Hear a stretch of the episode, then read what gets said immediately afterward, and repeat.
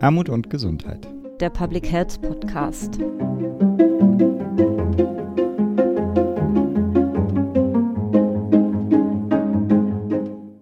Ja, nach dem Kongress ist vor dem Kongress. Wir melden uns nach einiger Zeit wieder zurück. Wir, das sind heute für das Kongressteam Maren Janella. Hallo. Und ich, Claudia Czernik. Hallo. Und nichts Neues startet ohne Veränderungen. Wir verabschieden uns heute nach drei Episoden und tatsächlich 29 Folgen von unserem Mitpodcaster Philipp Schunke. Schweren Herzens, das müssen wir zugeben, aber auch zu einem richtigen Zeitpunkt. Das haben wir so gemeinsam entschieden. Philipp hat uns beigebracht, wie man einen Podcast macht. Und nun ist es an der Zeit, dass wir dieses Wissen auch alleine anwenden. Noch können wir das nicht, sind aber guter Dinge und wollen dir nochmal von Herzen Danke sagen, lieber Philipp. Und zum Glück bleibst du ja der Podcast Welt erhalten, wo ihr Philipp Schunke weiterhören könnt und erleben dürft, erfahrt ihr in den Show Notes. Ja, dieses Jahr ist ja ein besonderes tatsächlich. Im Herbst werden die Weichen gestellt, zumindest neu gestellt für Deutschland. Wir entscheiden, wer ab September in die Verantwortung kommt. Deshalb kommen wir in der vierten Staffel jetzt nochmal mit politischen Akteuren in den Kontakt. Wir stellen uns ja oft die Frage, oder bekommen sie gestellt, was passiert eigentlich mit den Forderungen, die auf dem Kongress gestellt werden? Wir haben uns dieses Jahr sehr gefreut über die Rückmeldung, dass der Kongress noch nie so politisch war und daran wollen wir jetzt gerne anknüpfen. Daher haben wir es uns zum Ziel gesetzt, mit BundespolitikerInnen verschiedener Parteien nochmal ins Gespräch zu kommen und die Frage zu erläutern, was ist eigentlich aus den Forderungen, die wir auf dem Kongress Armut und Gesundheit formuliert haben, schon in ihre politische Arbeit eingeflossen? Was konnten sie mitnehmen und wo hapert es noch beim Transfer. Und den Anfang konnten wir machen mit Frau Doktorin Kirsten Kappert-Gonter von Bündnis 90 Den Grünen, die wir direkt und noch voller Eindrücke des Bundesparteitags von Bündnis 90 Den Grünen am 14.06. sprechen konnten. Ja, damit ab zum Interview. Los geht's. Wir sprechen heute mit Frau Doktorin Kirsten Kappert-Gonter. Sie ist Bundestagsabgeordnete für Bündnis 90 Die Grünen und Sprecherin für Gesundheitsförderung. Herzlich willkommen. Vielen Dank. Ich freue mich sehr, dass ich dabei sein darf. Ja, gerne. Zunächst erstmal noch die Frage, wie geht es Ihnen? Wir schwitzen hier ziemlich im Büro. Geht es Ihnen da ähnlich?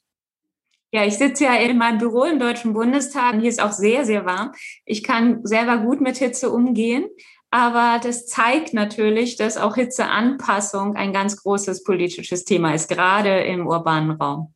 Ja, mhm. ja. Und sicherlich stehen Sie ja auch noch unter den Eindrücken des Parteitages jetzt am Wochenende. Zu den Inhalten werden wir auch später nochmal zu sprechen kommen. Und zunächst wollen wir aber doch nochmal den Fokus auf die Pandemie rücken und vor allem auch auf die Folgen der Pandemie für die gesundheitliche Chancengleichheit. Und da würde ich gleich an Maren abgeben. Ja, danke, Claudia, gerne. Genau, es ist ja in den letzten 18 Monaten gab es ja sehr viele Bilder und Metaphern, die versucht haben, zum Ausdruck zu bringen, was wir da zu bewältigen haben gerade. Und so zwei Bilder, die wir auch in unserer Arbeit am häufigsten bemühen, sind die Bilder des Brennglases oder die des Katalysators. Und da würde mich mal interessieren, denn unter diesem Brennglas ähm, zeigt sich ja, wie quasi unter so einer Vergrößerung wo wir gesamtgesellschaftlich eigentlich stehen. Und natürlich mit Blick auf Gesundheit sehen wir unter diesem Brennglas eine tatsächliche Zunahme sozial bedingter Ungleichheiten in Gesundheitschancen. Und das ist ja auch eins ihrer Herzensthemen. Deswegen sind sie heute ja auch hier zu Gast. Also Menschen in schwieriger sozialer Lage erkranken häufiger und schwerer an Covid und sterben deutlich häufiger auch hieran. Das ist inzwischen statistisch wirklich gut belegt. Und außerdem leiden sie auch deutlich stärker unter den Folgen der Eindämmungsmaßnahmen. Vielleicht erstmal zu Beginn nochmal, deckt sich dieser Befund auch mit Ihren Erkenntnissen? Ja, absolut. Also wir sehen wirklich die Situation in unserem Gesundheitswesen, aber eben auch die der sozialen Ungleichheit, die wir ja in Deutschland haben, ähm, wie unter einem Brennglas oder unter einem Scheinwerfer. Wir sehen auch, was gut funktioniert. Das ist nämlich die individualmedizinische Versorgung. Mhm. Die funktioniert in aller Regel sehr, sehr gut in Deutschland. Aber was wirklich zu sehr aus dem Blick immer noch gerät, Public Health Ansatz, also zu sagen, was ist grundsätzlich für die Bevölkerung ein sinnvoller ähm, Gesundheitsschutz. Und das sehen wir in dieser Corona-Pandemie, dass da noch enorm viel Luft nach oben ist. Und die Pandemie zeigt uns ja auch, dass Gesundheit eben nicht ein rein individuelles Phänomen ist, sondern dass wir immer unsere Gesundheit entwickeln im Kontext unserer Lebensbedingungen und auch im Kontext der Umweltbedingungen, unter denen wir leben. Und das sehen wir in dieser Pandemie, dass wir darauf viel stärker Rücksicht nehmen müssen. Und auch im Übrigen auf die sozialen Schieflagen. Sie haben es ja angesprochen. Es ist ja tatsächlich so, dass das einerseits das Infektionsrisiko, aber auch das Risiko für einen schweren Verlauf bei schwieriger sozialer Lage deutlich höher ist und auch die Sterblichkeit mhm. nimmt ja zu für Menschen, die in ähm, sozial benachteiligten Regionen leben. Und das sind alles wirklich alarmierende Befunde. Wir hätten das schon vor der Pandemie wissen können, aber jetzt kann es eigentlich niemand mehr übersehen, dass soziale Bedingungen und Krankheit wirklich eng miteinander verbunden sind und wir natürlich da sehr, sehr, sehr viel mehr ähm, für tun müssen für sozialen Ausgleich und bessere Gesundheitschancen für alle. Das deckt sich auch sehr mit unseren Befunden, die wir seit 25 Jahren Kongress Armut und Gesundheit ja jedes Jahr auch probieren, in die öffentliche Debatte einzuspeisen, verschaffen uns damit unterschiedlich stark Gehör, möchte ich es mal vorsichtig formulieren. Es gibt Jahre, ähm, da laufen wir damit offene Türen ein und dann gibt es Jahre, da müssen wir ganz schön klopfen und klingeln, um mit diesem Thema ähm, uns Gehör zu verschaffen. Und jetzt ist tatsächlich sowas wie so ein Möglichkeitsfenster nochmal auf, weil, wie Sie sagen, äh, Frau Dr. Kappert-Gonta, keiner mehr leugnen kann, dass wir Bedingungen haben in Deutschland, die unter der Pandemie nochmal sich verstärkt haben, was äh, soziale Ungleichheit betrifft und die Auswirkungen dann auf die Gesundheit. Und ich möchte gar nicht zu lange irgendwie einen Blick zurückwerfen. Ich schätze Sie auch wie ich sie äh, bislang so in Debatten und so erlebt habe, nicht so ein, dass sie, dass sie zu retrospektiv gucken möchten, sondern immer irgendwie zukunftsgerichtet eher ähm, den Blick nach vorne werfen möchten. Aber eine Frage möchte ich mir kurz erlauben und das ist die, ob es denn so einen Punkt vielleicht gab oder so einen Moment, wo Sie gedacht haben, in dieser, diesen ganzen 18 Monaten, das hätte ich wirklich anders gemacht, das hätte ich wirklich anders entschieden oder wenn ich heute nochmal in der Situation wäre, dann würde ich das anders machen. Gab es da so einen Moment? Wir sind ja von Bündnis 90 die Grünen in der Opposition und ja. haben ja. Ähm, zu Beginn der Pandemie wirklich sehr Seit an Seit mit der Regierung ähm, agiert.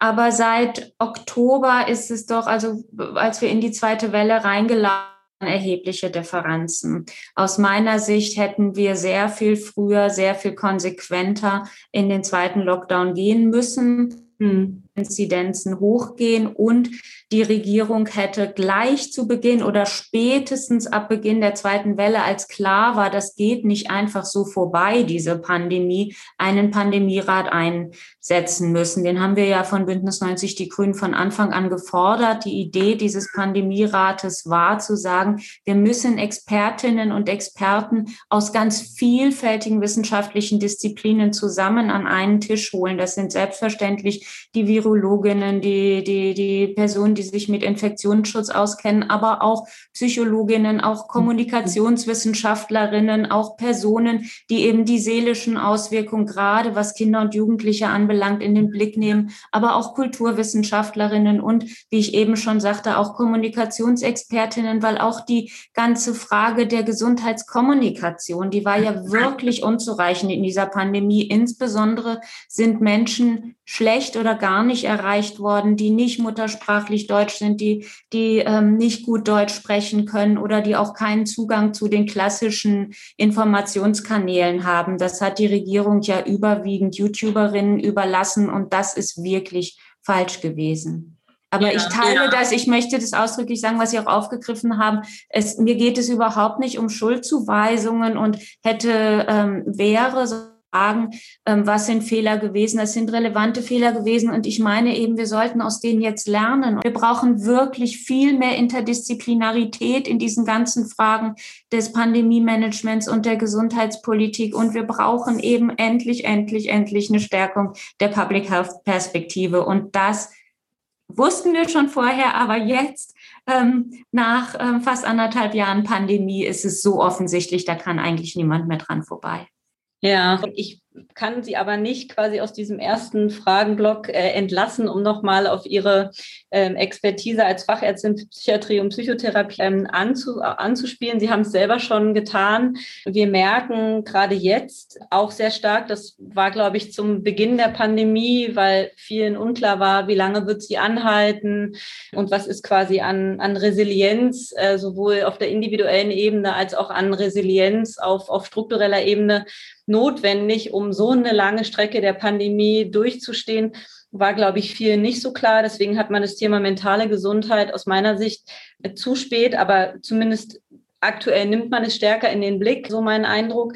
Aber die Befunde, die ersten, die es jetzt gibt, sind ja wirklich alarmierend. Also es gibt, es gibt ähm, Kinder, KinderärztInnen, die, ähm, die davon sprechen, dass es in Psychiatrien Triage gibt und wirklich nur noch äh, Kinder und Jugendliche behandelt werden können, die äh, mit starken Ausprägungen ihrer Erkrankungen in die, in die Kliniken kommen. Ängste nehmen zu, Depressionen nehmen zu, Erschöpfungssymptome. Das kann sie natürlich als Fachärztin ähm, äh, auch nicht, ähm, nicht unberührt lassen und weiß, ich tue es auch nicht. Aber was, was sollte aus Ihrer Sicht da nochmal getan werden, ähm, um zumindest jetzt das Thema anzugehen?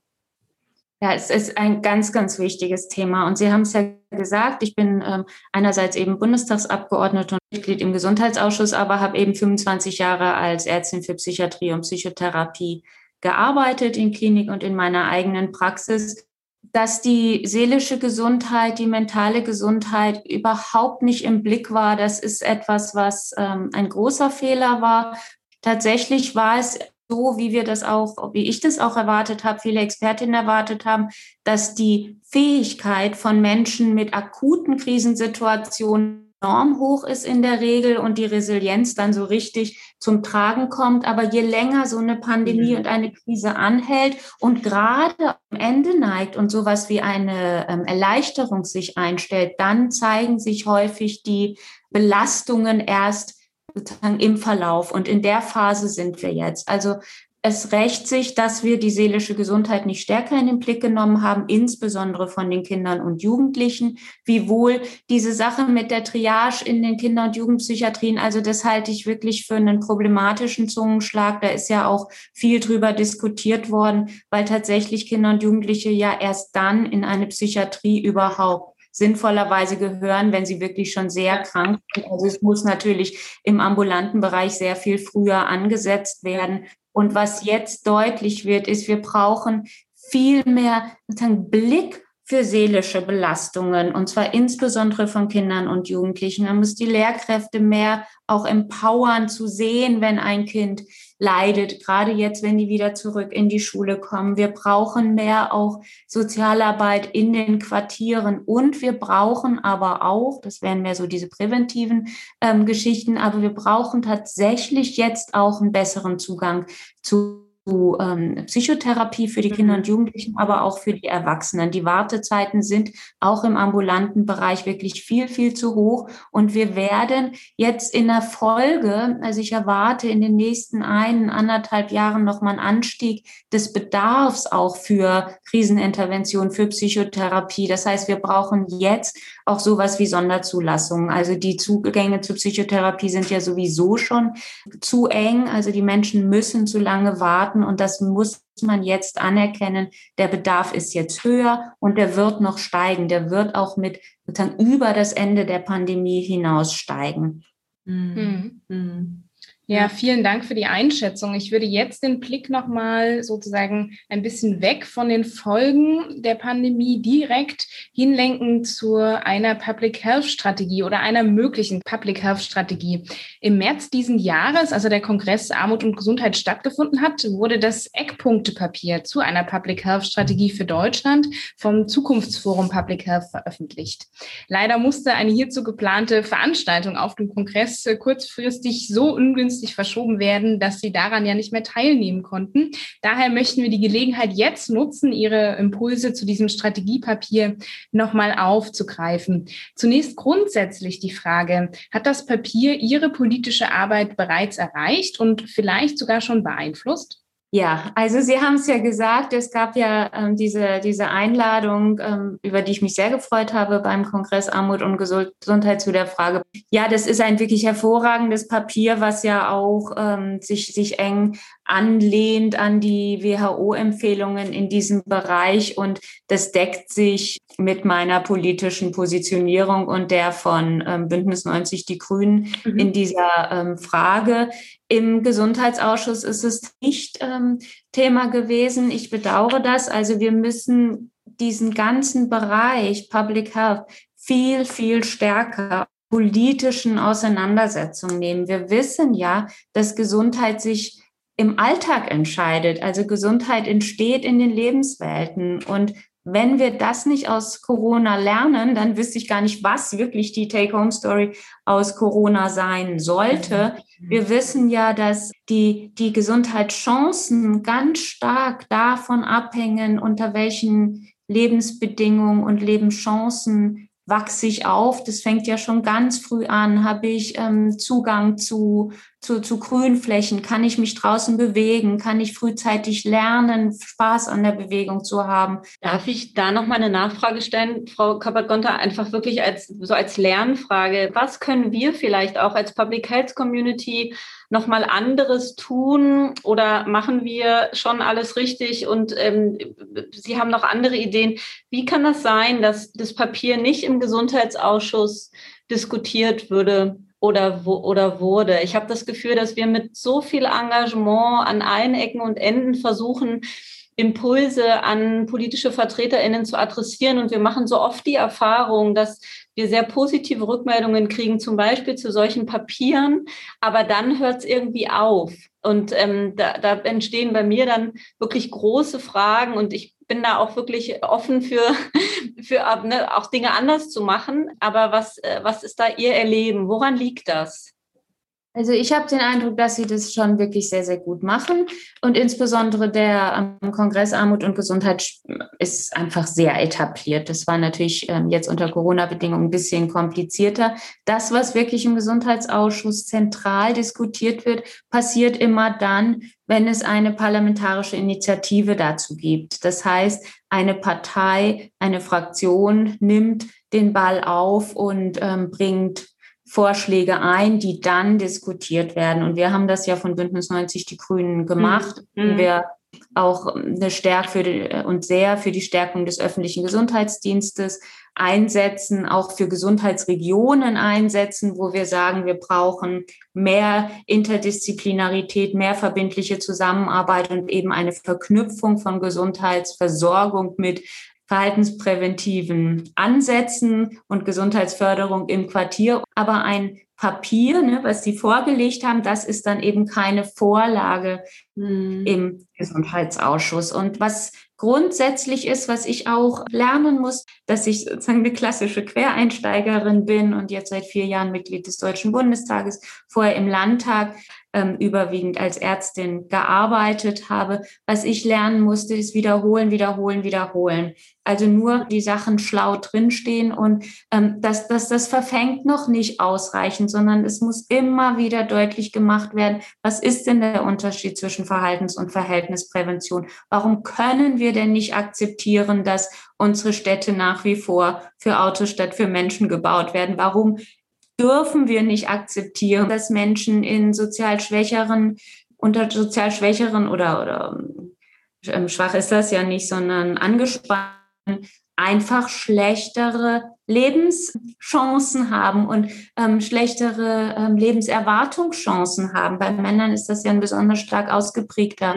Befund. Und dann laut zu werden und zu sagen, das können wir nicht akzeptieren. Wir können nicht akzeptieren, dass zwischen Personen, die in, in Stadtteilen aufwachsen, wo es sozioökonomisch schwieriger ist als in reichen Stadtteilen, dass diese Personen im Schnitt etwa acht Jahre, wenn es sich um Männer handelt, eher sterben als Männer in, in reicheren Stadtteilen. Das können wir nicht akzeptieren. Und das immer und immer wieder zu fragen, was bedeutet das konkret? Geht es wirklich darum, unsere Städte so zu bauen, dass Kinder sich bewegen können, dass, ähm, dass es sicher ist, auf die Straße zu gehen, was den Verkehr anbelangt, dass es sicher ist für kleine Kinder mit ihren kleinen Beinen den ähm, Schulweg alleine zu machen oder müssen sie über so und so viel, viel befahrene Straßen? Wie ist denn das mit der, ähm, mit der Feinstaubbelastung in den ärmeren Stadtteilen? Was bedeutet das denn für Menschen, die da aufwachsen? Die haben nämlich mehr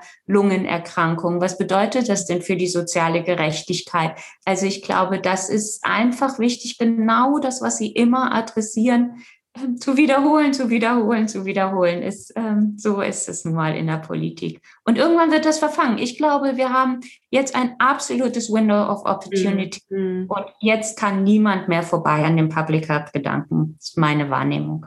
Mhm. mhm. Genau, ne? Das ist ja auch ähm, ein Befund sozusagen, was im Eckpunktepapier, und das hatten Sie vorhin ja auch schon mal angesprochen, dass es sozusagen in Deutschland ein gut etabliertes Versorgungssystem gibt, aber eben dieses Public Health System noch fehlt. Und als einen zentralen Aspekt oder sozusagen Vorschlag, dieses aufzubauen, bringt das Eckpunktepapier ja auch die Governance an. Also das ist ja übersetzt mit Leitung, Führung, Verantwortung, in dem Fall für Gesundheitsfragen. Und in dem Papier heißt es, ich zitiere jetzt, um mehr Gesundheit für alle zu erreichen und gesundheitliche Chancengleichheit zu verbessern, bedarf es einer bundesweiten Public Health Strategie, die auf dem Health and All Policies Ansatz basiert und besonders die sozialen Determinanten der Gesundheit adressiert. Der Health and All Policies Ansatz verfolgt das Ziel, Gesundheit als Querschnittsthema in allen Politikfeldern zu verankern. Hierfür ist ein Politikebenen- und ressortübergreifendes Planen und Handeln zum Beispiel durch eine Bund-Länder-Kommission und die Einbeziehung aller relevanten gesellschaftlichen Akteure aus Wirtschaft, Wissenschaft und Zivilgesellschaft notwendig. Das ist sozusagen der Vorschlag aus dem Papier und letztlich ja auch, was sich hinter der Health oder des Ansatzes verbirgt. Uns würde Ihre Einschätzung zu dem Vorschlag sehr interessieren. Ja, absolut. Ähm, das ist natürlich äh, genau der richtige Vorschlag ja von Bündnis 90 Die Grünen, wir wollen einen Gesundheitscheck etablieren. Also jede Entscheidung, jedes Gesetz überprüft werden daraufhin, was der gesundheitliche Fußabdruck dieses Gesetzes ist. Mhm. Und da wird sehen, was ähm, der Gesundheit gut tut und was ihr eben schadet. Und es ist, es gibt, also mir würde gar kein Politikfeld einfallen, gesetzgeberischen Entscheidungen auch Auswirkungen auf die Gesundheit haben. Auch vorschlagen ist ja eine äh, bundesweite Public Health Behörde, die mhm. einerseits das alles bündelt, was wir schon haben, Gesundheitsbehörden und Organisationen, also meinetwegen das RKI und dann im Zusammenhang verschiedenen Gesundheitsämtern in den Kommunen und vor Ort, um da einerseits Wissen mehr zu bündeln, mehr Wissen zu generieren, Public Health Strategie aus einem Guss zu etablieren. Und ein Guss heißt eben nicht, da gibt es eine zentrale Behörde, die gibt alles vor, sondern sie beiden Player ähm, an einen Tisch und entwickelt dann, was sind zentrale Kriterien, die für alle Regionen gelten regional entsprechend auszugestalten. Und so könnte man natürlich eine ähm, sehr gute Public Health Strategie ganzen verschiedenen Regionen Deutschlands ausrollen. Wir würden das hier ähm, in Bund ansiedeln, aber sagen, das muss in absolut ganz engem Austausch mit den ähm, Landesbehörden und auch den Gesundheits stattfinden. Und gleichzeitig müsste aber man aber natürlich die Gesundheitsämter auch entsprechend besser ausstatten. Das haben wir ja auch vorgeschlagen, dass wir überhaupt für den öffentlichen Gesundheitsdienst endlich eine definierte Summe Geld zur Verfügung stellen. Wir sagen ja von Bündnis 90 Die Grünen mindestens ein Prozent generellen Gesundheitsausgaben. Das wäre etwa eine Verdoppelung gegenüber jetzt, weil wir wissen ja, dass auch die Gesundheitsämter, und zwar egal welche Farben da regieren, sehr, sehr das Stiefkind war auch der Finanzierung, also wirklich ähm, vernachlässigt wurde, schlecht ausgestattet ist. Und das muss man jetzt begreifen im Zuge dieser Pandemie, dass wir den öffentlichen Gesundheitsdienst deutlich, deutlich stärken müssen. Und das könnte man eben unter anderem tun mit mehr Geld, mit definiertem Geld und gleichzeitig, indem die Kooperation mit so einer Public Health Behörde eben etabliert wird. Dazu. Ähm, genau, Sie hatten ja auch gerade angesprochen, die, die Ausstattung zum Beispiel. Jetzt sind wir natürlich ja auch so ein bisschen, ja, unser großes Interesse ist auch die Gesundheitsförderung und wir waren total entsetzt darüber, als der Deutsche Bundestag im Rahmen des zweiten Gesetzes zum Schutz der Bevölkerung bei einer epidemischen Lage von nationaler Tragweite im Frühjahr 2020 beschlossen hat, die Mittelverwendung für die Prävention gemäß Paragraph 20a und b des SGB V vorübergehend auszusetzen, da eben der Befund damals lautete, dass die Präventionsangebote aufgrund der aktuellen Beschränkungen im öffentlichen Leben nur bedingt stattfinden können. Sie als äh, Bündnis 90 Die Grünen haben sich über einen Entschließungsantrag dazu geäußert mit folgenden Worten. Ich zitiere.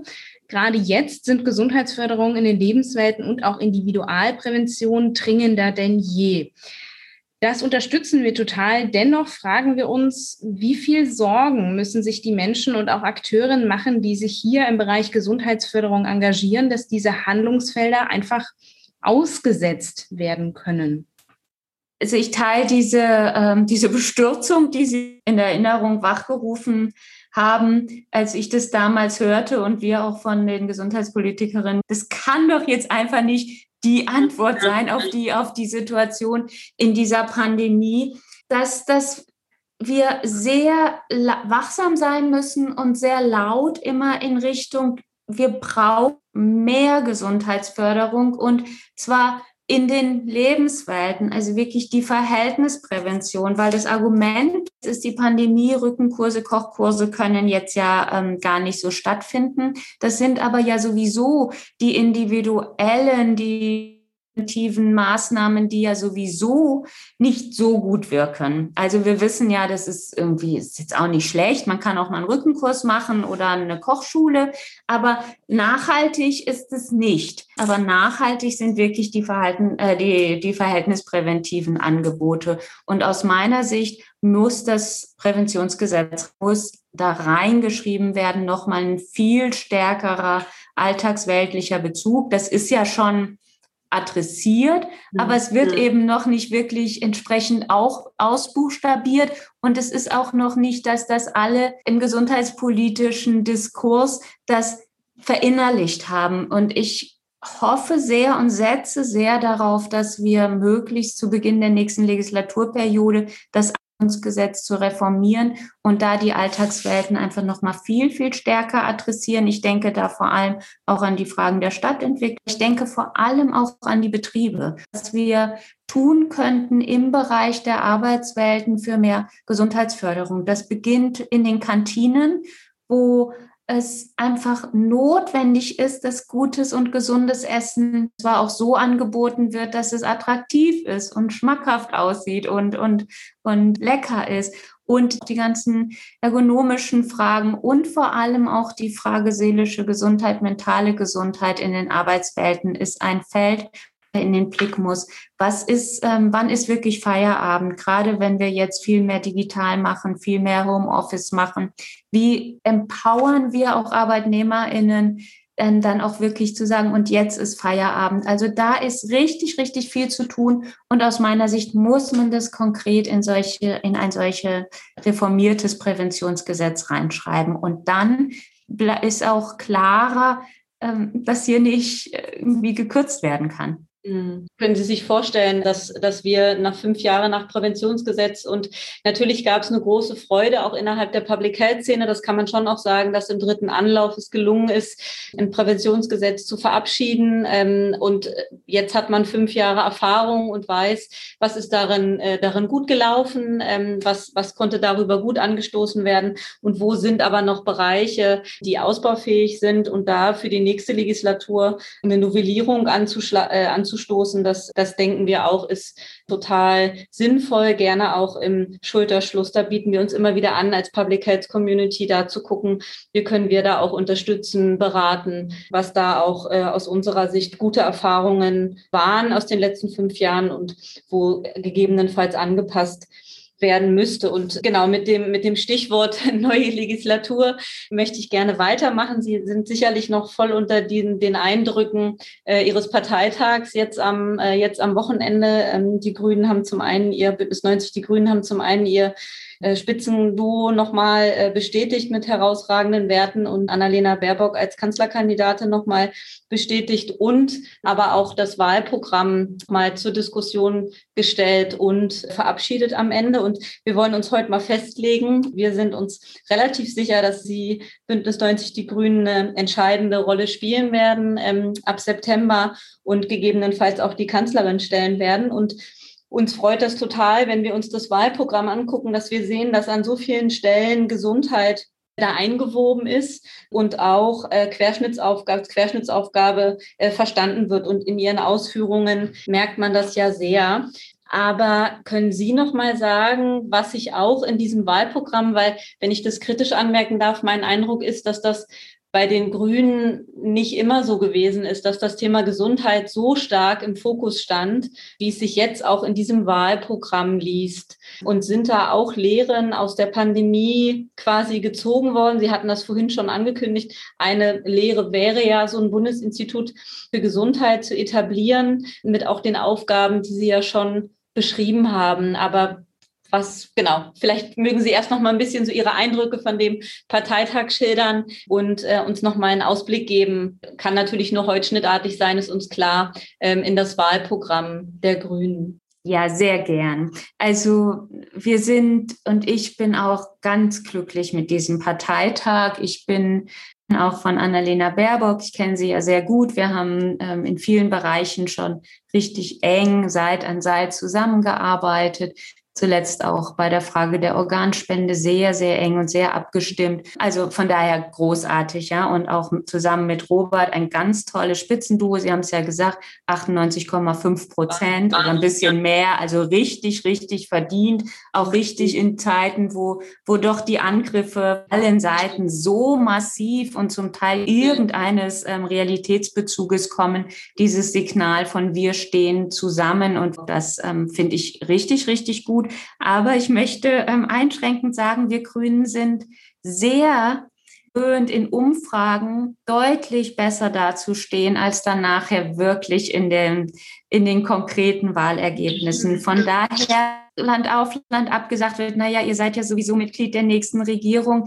Ähm, das freut uns einerseits und mich freut es auch, weil ich finde an der Zeit, dass wir in Regierungsverantwortung gehen, weil es gibt so viel, was man besser machen kann und dringend besser machen muss. Aber das ist wirklich noch nicht klar. Jede jede, jede einzelne Stimme, damit wir dann auch mit einem wirklich starken Ergebnis möglichst Regierungsverantwortung tragen. Und was Sie gesagt haben mit ähm, Gesundheit, das stimmt. Ähm, so prominent und so umfassend mhm. und so die großen gleichzeitig mit konkreten Maßnahmen hinterlegt, war bisher noch kein Wahlprogramm im gesundheitspolitischen Bereich von Bündnis 90 Die Grünen. Darüber freue ich mich natürlich auch persönlich sehr, dass uns das gelungen ist, hier ein so umfassendes und komplexes und trotzdem gut lesbares ähm, Kapitel zu entwerfen und vor allem dieser Zusammenhang von auch Klima und Gesundheit, dass Klimaschutz Gesundheitsschutz ist, dass das nochmal ähm, an verschiedenen Stellen dieses Wahlprogramm grundiert. Und es ist ähm, absolut an der Zeit, dass dieser Zusammenhang erkannt wird, weil wenn wir uns mal vorstellen,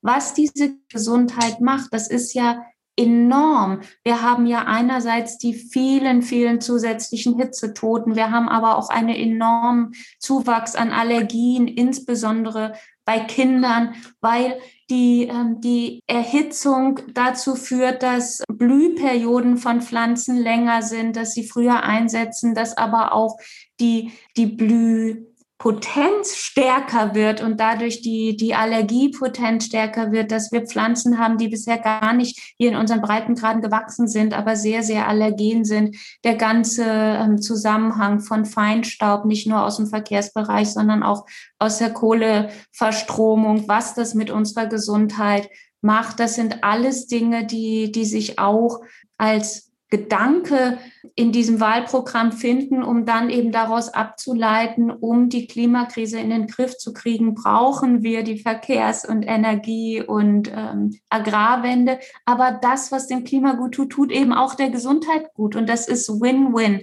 Und das ähm, findet sich in diesem Wahlprogramm. Und ich hoffe sehr, dass es so sein wird, dass wir diese Grundideen und diese konkreten Maßnahmen, die sich dann eben finden, was den Kulturwandel in der Geburtshilfe anbelangt, was die bessere ähm, Versorgung von Menschen mit seelischen Erkrankungen anbelangt und so weiter und so weiter, dass wir das dann auch wirklich in Regierungshandeln übersetzen dürfen.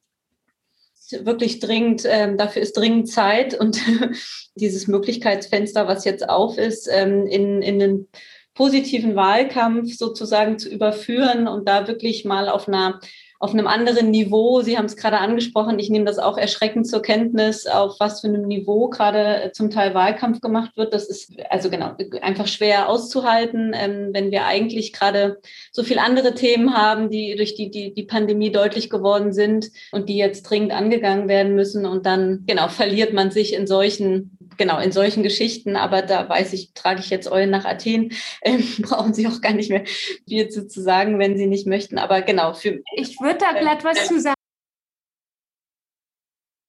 Also mich freut es, dass Sie das so nochmal ansprechen. Ich glaube eben, dass das kein Zufall ist, dass die Angriffe so vehement sind, weil die Ängste bei manchen groß sind.